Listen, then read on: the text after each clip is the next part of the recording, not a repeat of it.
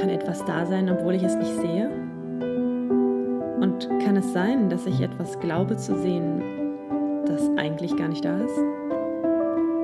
Blindspot, was ich von hier aus sehen kann.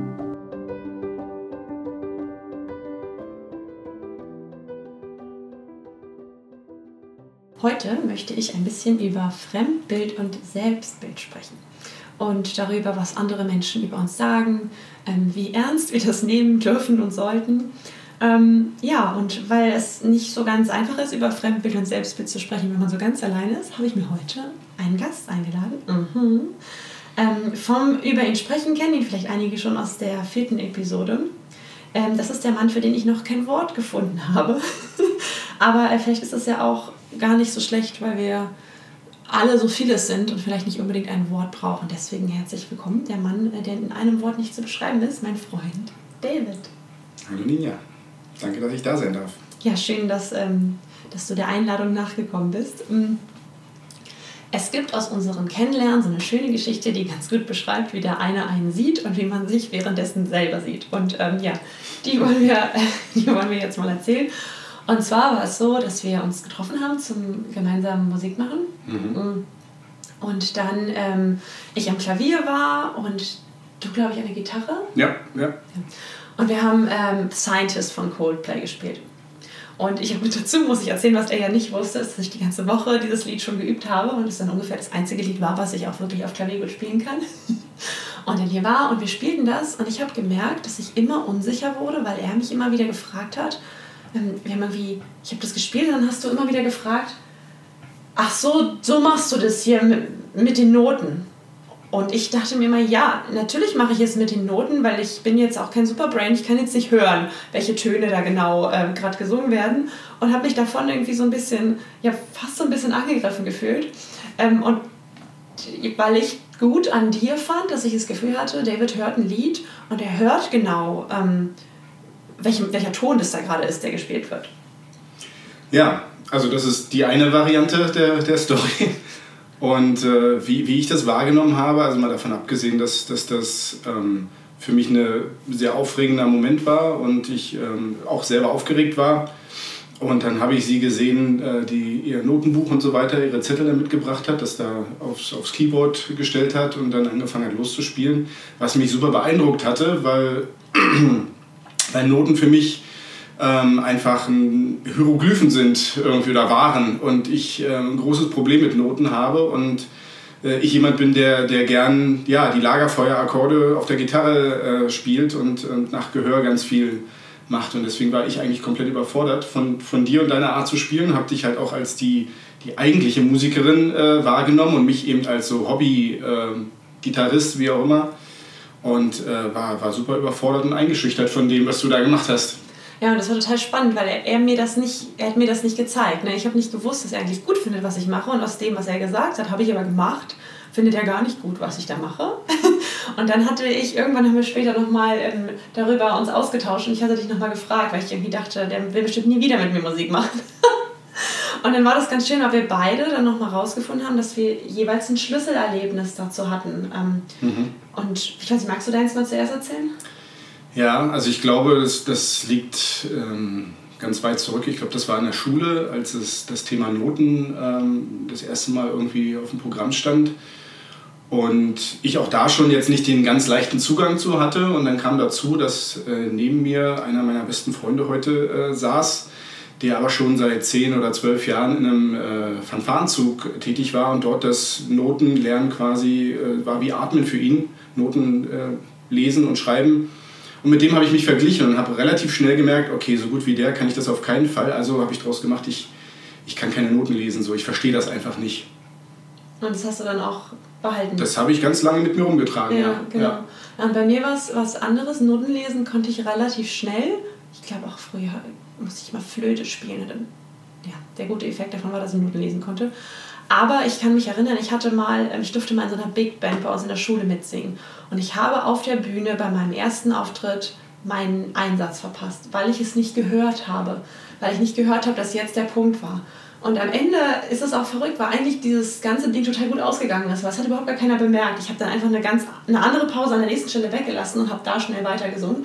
Und ich hätte mir auch merken können, wow, ich bin wieder reingekommen. Aber ich weiß noch, wie bis heute, der Musiklehrer war so sauer. Und ich hatte immer das Gefühl, er würde mich am liebsten auch nie wieder fragen, ob ich da irgendwie mitsingen kann. Weil der Gesichtsausdruck, er stand ja da vorne auch als Dirigent, als ich diesen Einsatz verpasst habe, es war so schrecklich, dass ich mir dann halt gemerkt habe und ich hatte jedes Mal wieder Angst, hatte, oh Gott, ich werde es nicht hören, ich werde es nicht hören. Und habe jedes Mal wieder diese Angst gehabt, dass ich das nicht raushören kann. Und habe mir das dann gemerkt und habe ja dann auch angefangen, irgendwie Gitarre zu spielen, habe immer festgestellt, ja, ich kann jetzt hier ich kann ja nur die Noten, ich kann ja nur den Akkord jetzt hier so runterschrummeln, aber ich habe keine Ahnung, welcher Rhythmus jetzt schön dazu passen würde. Und habe mich da aber selber, glaube ich, mir so selber im Weg gestanden. Ähm, und dann, was ich ganz schön fand, was wir dann beide gemacht haben, ist, wir haben uns gegenseitig gemodelt. Das ist so ein, also wir haben zusammen, also wir haben uns bei einer Coaching-Ausbildung kennengelernt und haben dann den Abschluss zusammen gemacht und die Abschlussarbeit nannte sich eine Modeling-Arbeit. Und Modeling ist, ähm, dass man davon ausgeht, ähm, dass das, was eine Person kann, eigentlich jede andere Person auch kann, wenn sie genau die gleichen mm, Glaubenssätze über sich hat, wenn sie genau einfach die gleichen Dinge tut, die der andere macht. Mhm. Und das war ganz schön, weil dann haben wir beide unsere jeweils gegenseitigen Strategien gemodelt. Also ich habe gemodelt, wie David es macht, dass er ein Lied hört und dann einfach diesen Rhythmus auf der Gitarre dazu spielen kann. Und er hat bei mir gemodelt, warum ich Noten so gerne mag und was ich daran schön finde. Ja, genau. Das war super interessant zu sehen einfach.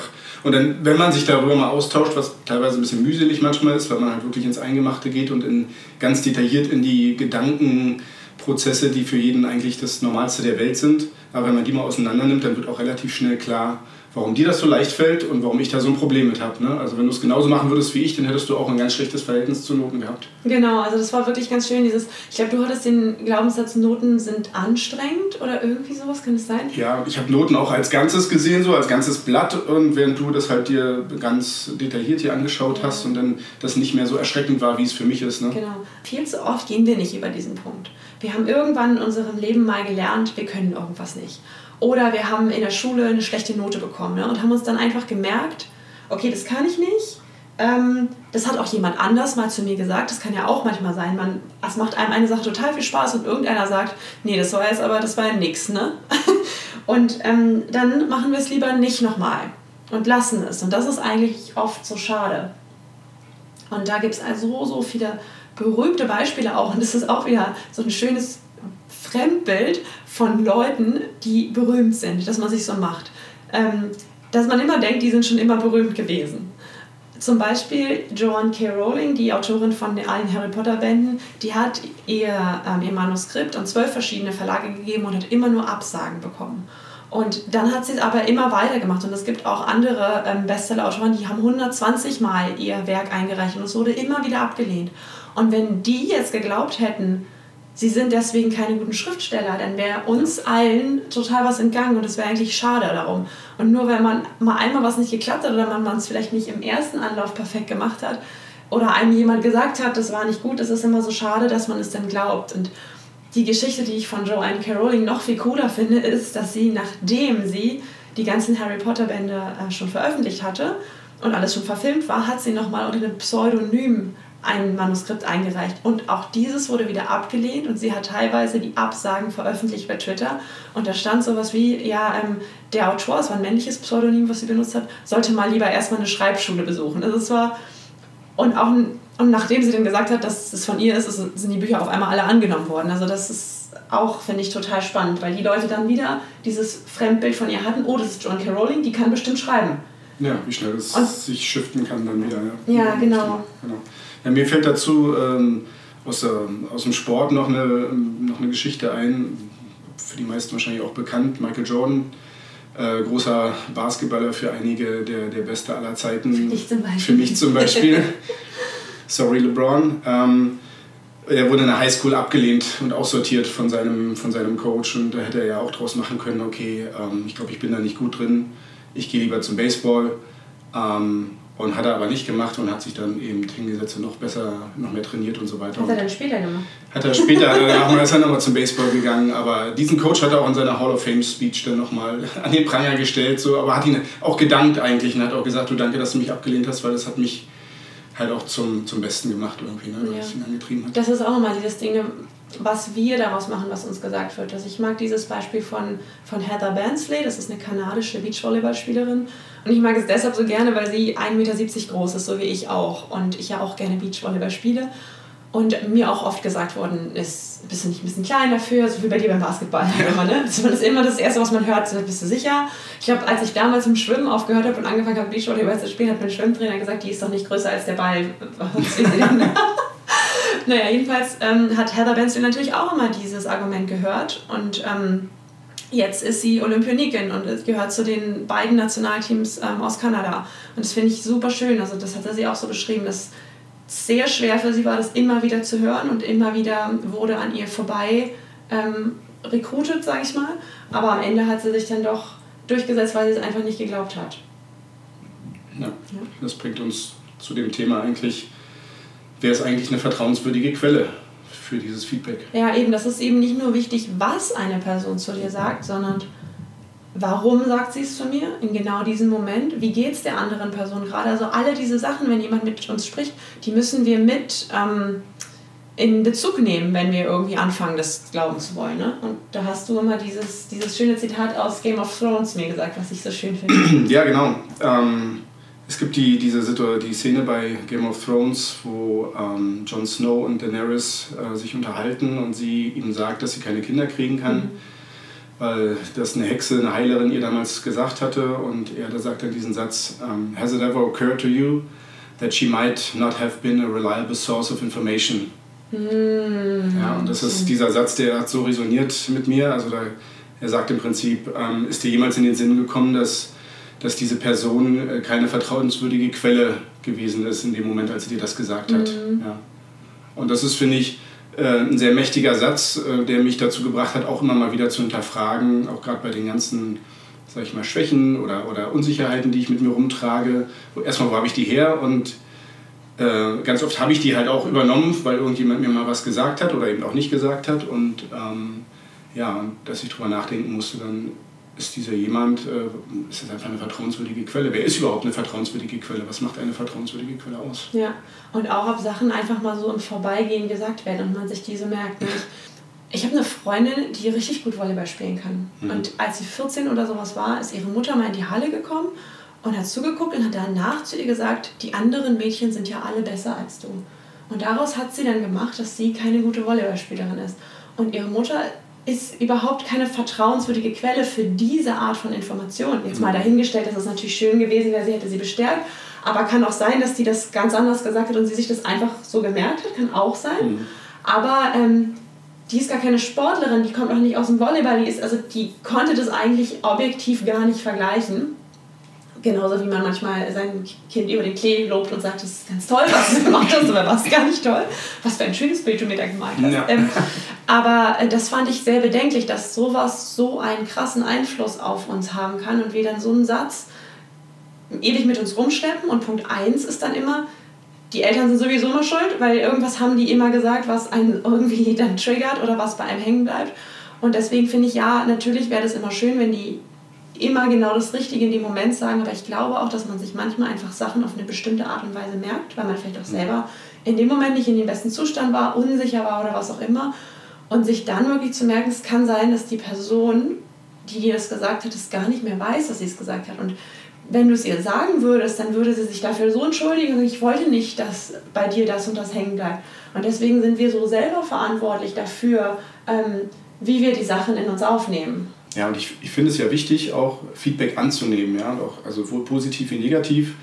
Äh, das ist es wichtig, dass man sich auch am Außen ein bisschen orientiert und mal ähm, hört, wie, wie sehen mich denn die anderen. Aber ich finde ich find es halt super gefährlich, wenn man dem zu viel Gewicht gibt. Ja, wenn man dann so viel davon abhängt, dass man im Zweifelsfall vielleicht Sachen macht, die man gar nicht machen will, aber man bekommt halt Lob dafür. Und deswegen mache ich das immer weiter so. Ne? Und, und wird auf eine gewisse Art und Weise dann eventuell auch manipuliert gegen etwas, oder etwas zu tun, was man gar nicht machen möchte. Ja, genau. Also, weil dieses Thema finde ich auch echt noch wichtig, weil wir ja ganz oft versuchen, diese Sachen aufzuräumen, die in unserer Kindheit passiert sind, was uns Negatives gesagt wurde. Aber dass wir oft auch ähm, nicht bedenken, welchen Impact auch Komplimente haben können oder dass wir eben davon auch nicht zu doll abhängen sollen. Also wenn ich so an meine berufliche Karriere zurückdenke, ich habe immer sehr gerne gefallen. Ist, also ich mag immer noch sehr gerne Komplimente, also sonst jetzt nicht. Aber ähm, ich glaube, ich habe früher viel zu viel darauf gegeben. Ähm, wie oft ich irgendwelche Sachen bei der Arbeit gemacht habe, weil ich sie gut gemacht habe und nicht, weil ich sie gerne gemacht habe und weil ich das so mhm. mochte, dass Leute dann zu mir gesagt haben, oh Ninja, das hast du aber schön schnell gemacht und mir dann den nächsten Haufen Arbeit gegeben haben. Oder, oh, du bist ja so gut da und darin. Dann gefällt man sich darin und dann ähm, vergisst man aber eigentlich, wer man eigentlich ist oder dass es einem eigentlich Spaß macht. Oder eben, dass es einem eigentlich gar keinen Spaß macht, aber dass man diese Anerkennung so hinterher rennt. Und manchmal finde ich es ja auch ganz schön von außen, mh, hm, ein Kompliment reingegeben zu bekommen, eine positive Bestärkung, weil wir nämlich eben ganz oft in unseren eigenen Stärken oder auf unseren eigenen Stärken Blindspots liegen haben, dass wir nicht wissen ganz alleine, dass wir darin gut sind. Und dann ist es total schön, wenn einen jemand anderes darin bestärkt. Und ich will auf gar keinen Fall sagen, dass man sich keine Komplimente geben soll. Im Gegenteil, ich finde, dass wir uns alle viel zu oft ähm, kritisieren, anstatt die positiven Dinge hervorzuheben. Ich meine nur für sich selber ähm, ausbalanciert genug zu sein. Und ich stelle mir das immer vor wie so eine kleine Ansammlung von Reagenzgläsern, die mit bunten Flüssigkeiten gefüllt sind. Und wenn ich ähm, irgendwo besonders leer bin und jemand macht mir dann ein Kompliment, dann hat es eine ganz extreme Wirkung auf mich, weil diese Person dann von außen mein Reagenzglas mit Farbe füllt. Und wenn die Person aber wieder weggeht, dann ist meine Farbe wieder weg. Und dann denkt man ganz oft manchmal auch, dass man die Person ganz toll findet. Dabei fand man einfach nur toll, was die einem gesagt hat, weil die eine Stärke verliehen hat, die man sich eigentlich selber geben sollte. Ja.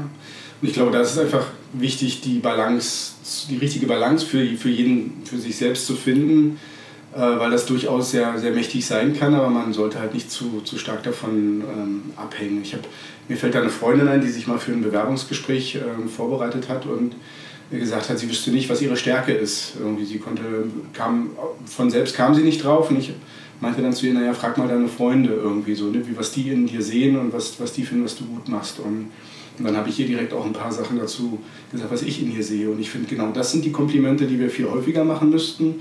Wofür bewundern wir den anderen mal? Und da müssten wir mal einfach unser Ego ein bisschen in Check kriegen und sagen, hey, wir verlieren nicht an Wert, nur weil wir anderen was Gutes sagen und, und sagen, hey, ich finde, das machst du richtig toll. Und ganz oft ist es auch so, diese Wertschätzung, also das, was, was, was andere wertschätzen, ist ganz oft was, was der eine selber gar nicht sieht, weil er das jeden Tag macht, weil es das Normalste der Welt ist. Und trotzdem ist es nicht weniger wichtig, ja, nur weil der das nicht, weil wir brauchen das alles in der Welt und wenn wir uns ja. da bestärken gegenseitig und auch die Stärken ne, von uns allen nutzen können, dann können wir auch im Prinzip was ja, Schöneres, Großes, Ganzes Total. schaffen. Und da aber auch, und das habe ich bei dir immer bewundert, diese ähm, Komplimente von außen nicht zu überbewerten, weil oft ja auch Projektion irgendwie drin steckt und man sich immer noch überlegen muss, okay, vielleicht hat diese Person etwas jetzt bei mir gelobt, weil die das bei mir sieht und vielleicht bei sich selber auch gern hätte oder ja. sowas. Und du selbst findest es aber gar nicht so toll. Und ich finde manchmal schön, ich merke immer daran, ob es ein das richtige Kompliment war, wenn in meinem Körper was reagiert. Und wenn ich merke, ja, genau so, wie du das jetzt ähm, lobst oder so, will mhm. ich auch gerne gesehen werden. Und manchmal geben mir Leute Komplimente, ja, wie zum Beispiel, das hatte ich auch schon mal gesagt, dass Leute oft zu mir sagen, ich wäre so mutig. Das macht bei mir überhaupt nichts, weil es für mich die Sachen, die sie beschreiben, die sie für mutig halten, sind für mich nicht mutig, die sind für mich selbstverständlich. Und dann fühlt sich das sehr seltsam an, dafür so gelobt zu werden. Und das ist ein Beispiel dafür, dass die Person gerade was über sich gesagt hat, ja. weil die sich diese Sache nicht getraut hätte und für die wäre das mutig. Und dann lobt die das und dann muss man halt nicht das auf sich selber so doll beziehen. Genau. Ja. Nee, das ist äh, der Fall, also wie man das gut unterscheiden kann. Also ich, mir ist das damals äh, tatsächlich beim Dating relativ häufig aufgefallen, wenn man online datet. Dann äh, passiert auch ganz viel Projektion und dann wurden mir ständig irgendwie unterschiedlichsten äh, Frauen meinten dann irgendwie, ja, du siehst ja aus wie der oder du siehst aus wie der. Und spätestens da dachte ich, okay, das ist absolut wahllos oder beziehungsweise die Leute, die sagen mir nur was, was sie sehen und das hat alles gar nichts mit mir zu tun. Ne? Und unabhängig, ob ich jetzt irgendeine Ähnlichkeit mit irgendwem hätte. Und da ist mir ziemlich genau aufgefallen, okay, wenn das so ist, dann ist das an anderen Stellen bestimmt genauso. Mhm. Auch mit mit, mit Lob, aber auch eben mit, mit Kritik oder so weiter. Ne? Wenn die irgendwas doof finden, weil ich irgendwas mache, was die vielleicht sich nicht getraut hätten oder nicht gemacht hätten, ja, dann gibt's da, erntet man da Kritik vielleicht. Ne? Und dass man das entsprechend einordnet. Das ist auch in Ordnung, ja. Also es ja. ist auch nicht, ich sage nicht, die haben nicht das Recht, diese, diese Meinung zu haben, nur ich habe das Recht, ob ich das annehme oder nicht und ob ich das als, wo ich das hinsortiere sozusagen. Ja, ne? finde ich total schön. Oh, da fällt mir was ein in meiner allerersten Ausbildung, da war ein, ähm, ein junger Mann in meinem Kurs, der war erst 19. Und ähm, da haben wir auch darüber gesprochen, weil er so, was wer gut kann, weil wir auch dieses Modeling machen wollten, was wir uns von jemandem abgucken können. Und bei ihm war es dieses, ähm, auch an sich vorbeifließen lassen zu können, was jemand sagt. Und er hat sowas Schönes gesagt. Ähm, es ging darum, dass er studiert hat und dann werden ja immer die Noten da an dieser Pinnwand da so ausgehangen und in dieser Gruppe, in der er da gerade stand, war er derjenige mit den schlechtesten Noten. Und ein, ähm, wie sagt man das, Mitstudierender, da gibt es glaube ich so einen schönen Namen, das fällt mir jetzt gerade nicht ein, Kommilitone, ein Kommilitone von ihm, der hat dann quasi ihn vor der ganzen Gruppe so ein bisschen runtergemacht und hat gesagt, ja, du bist ja der Dümmste von uns oder hat irgendwie so einen Spruch gemacht. Und der Cedric, der hat das irgendwie gar nicht an sich rangelassen und der hat uns dann ganz genau beschrieben, wie das funktioniert bei ihm. Und er meinte, dieser Satz kommt wie auf ihn zugeflogen und er überprüft den ähm, ja erstmal auf seine Wahrhaftigkeit oder was und hat ihn dann so an sich vorbeifließen lassen. Und dann gibt es so diesen Satz, dass man sagt, den, den Wolf interessiert nicht, was die Schafe sagen oder, oder den Löwen interessiert nicht, was die Schafe sagen. Und der, der ist ihm gekommen, aber gleichzeitig hat er auch gesagt, ist jetzt aber nicht so, dass ich der Löwe bin und er das Schaf, weil dann stelle ich mich ja über ihn. Und das stimmt ja auch nicht. Wir sind ja, wir sind ja gleichwertig. Also, wow, für das Alter, was für, eine, wow, was für eine Reflexion.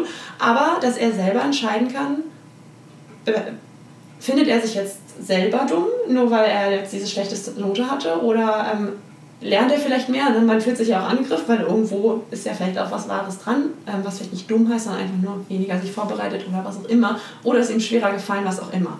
Aber ich fand das so schön, wie er das beschrieben hat. Er hat es einfach gar nicht angenommen. Und so sagt man das auch immer. Feedback ist ein Geschenk und ich kann entscheiden, ob ich es nehme oder nicht. Und so ein richtig schönes Kompliment ist im besten Fall, finde ich, eine Erinnerung an mich selber.